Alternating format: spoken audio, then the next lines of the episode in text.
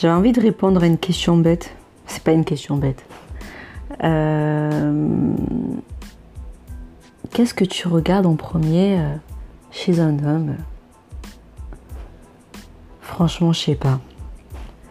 Et euh, en vrai, c'est pas celle-là à laquelle j'ai envie de répondre. Mais cette question, on dirait qu'elle est ancienne. En fait, j'ai l'impression que ça, ça se demande même plus qu'on regarde en premier chez un homme. Et du coup, au lieu de parler de ça, parce que c'est euh, énigmatique, euh, j'aimerais euh, parler de ce que j'ai regardé pendant plusieurs années dans une entreprise pour vouloir y postuler. Qu'est-ce qui a fait qu'un jour, petite jeune fille que je suis, étudiante salariée pendant plusieurs années, a voulu ou pas postuler dans telle ou telle ent- entreprise ou tel ou tel organisme. Et au lieu de vous faire euh, miroiter pour R, je vais juste balancer les choses telles quelles. Alors, euh, premièrement, euh, je regarde euh, ben, combien je serais payé, quoi. Bon, là, c'est euh, là, c'est le ventre qui parle, quoi.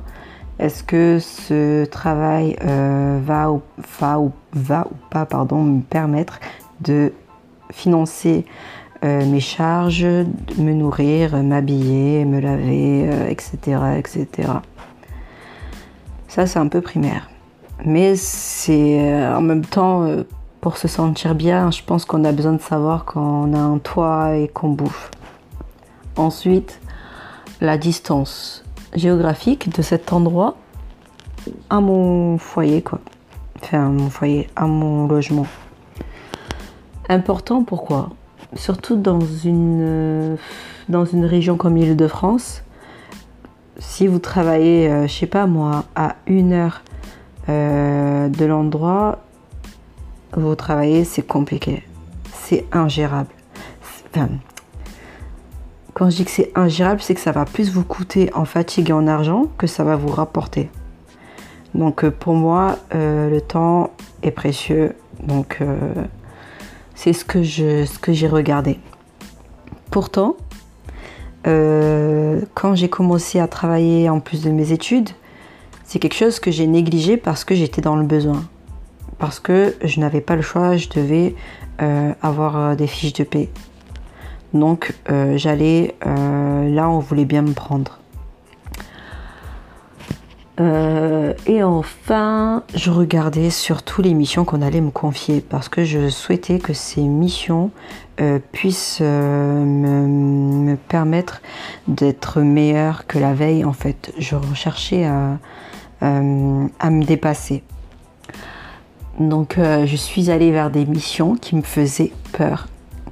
Euh, la peur, mais quand je vous dis peur, c'est genre euh, une angoisse comme euh, le domaine commercial, parce que j'ai été vendeuse pendant, je crois, deux ans, un peu plus de deux ans. Je me suis dirigée vers ces fonctions pour les premières raisons que je vous ai évoquées, et aussi parce que je voulais apprendre à interagir avec les personnes, avoir un peu plus d'aisance. Je sais pas si j'ai réussi ou pas, mais en tout cas, je voulais un métier, euh, enfin, je voulais euh, postuler dans, dans les entreprises qui proposaient euh, ces compétences-là, parce que je savais qu'en tant que salarié, ça allait un- ah, indispensable pour être, comment dire, ouais, que ça allait être, ça allait m'être indispensable en fait. Et que je ne perde pas le fil. Ensuite, euh, une fois que on prenait ou pas dans telle ou telle entreprise, euh, je repérais le ou la meilleure employée de l'équipe.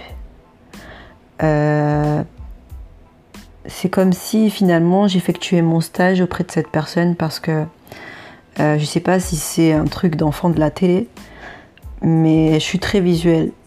Ce qui veut dire que j'essayais pas d'opérer euh, un mimétisme, mais je voulais comprendre et savoir comment faire pour être compétente. Et euh, malgré tous les discours que j'ai entendus de mes différents responsables hiérarchiques, en fait, ça ne résonnait pas assez en moi. C'était pas assez compréhensible. Compréhensible.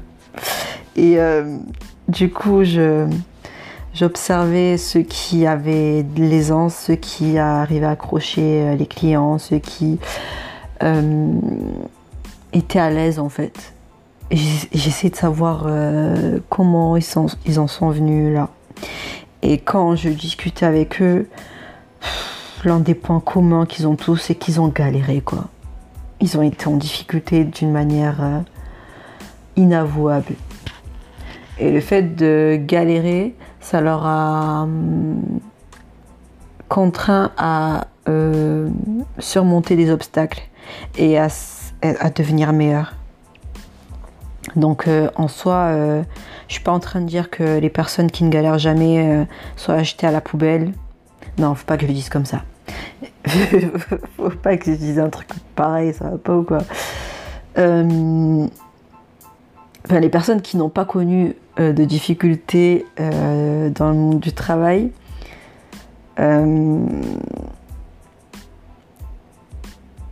enfin, pour moi, n'ont pas appris à, s'adapter. Alors que lorsqu'on est face à de nombreuses difficultés, on recherche des, des qu'on appelle ça? Des ressources en nous qu'on pensait inexistantes. J'espère avoir été clair. Donc, euh, je ne sais pas qui écoute ce que je raconte, mais en tout cas, s'il y a des personnes plus jeunes que moi, ou des étudiants, ou des personnes qui n'ont jamais travaillé de leur vie, euh, franchement, je vous conseille d'aller vers des fonctions qui vous font peur. Parce que je vous jure que c'est. Euh, parfois, on se rend compte qu'on a peur pour rien. Et ensuite, une fois que vous y êtes, essayez de repérer les meilleurs éléments.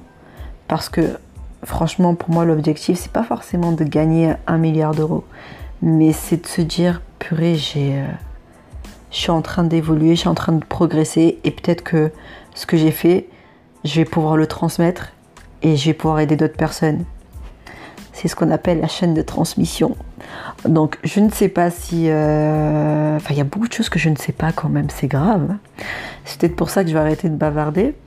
Mais euh, c'était au fond de moi il fallait que je le dise.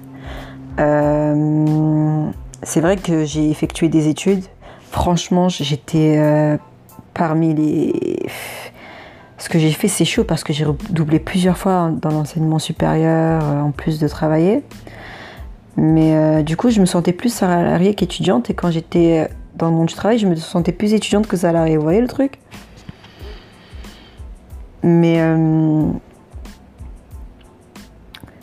les deux mondes m'ont apporté tellement de, choses en fait. Je me suis déconfinée en fait.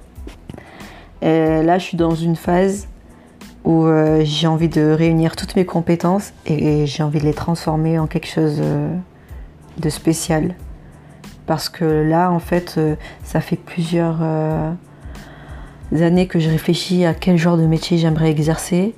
Et ça fait euh, peut-être 2-3 ans que j'ai que j'ai envie d'inventer mon activité. Alors je ne suis pas en train de dire que je vais être entrepreneur, mais je dis juste que j'arrive pas à me fondre dans la masse.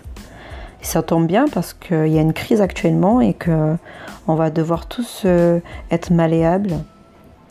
Et j'espère être très malléable mais sans pour autant euh, faire l'impasse sur mes valeurs parce que je crois que ce qui fait tenir une personne, ce sont ses valeurs.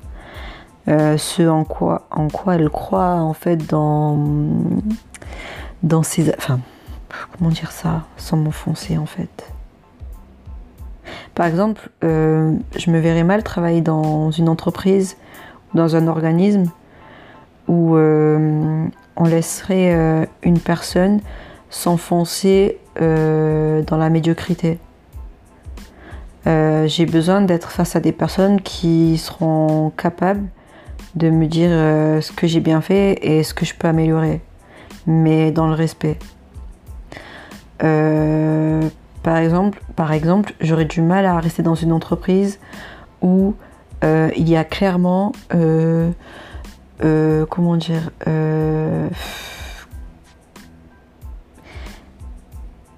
des non-dits en fait. De toute façon, des non-dits, on, en rencontre de partout en entreprise, mais parfois, ce sont des non-dits qui euh, limite vous étouffent. Et, euh, et je sais qu'il y a un stade que j'arrive pas à quand j'ai un stade que je peux plus supporter, je suis obligée de m'exprimer. Je suis pas une grande gueule.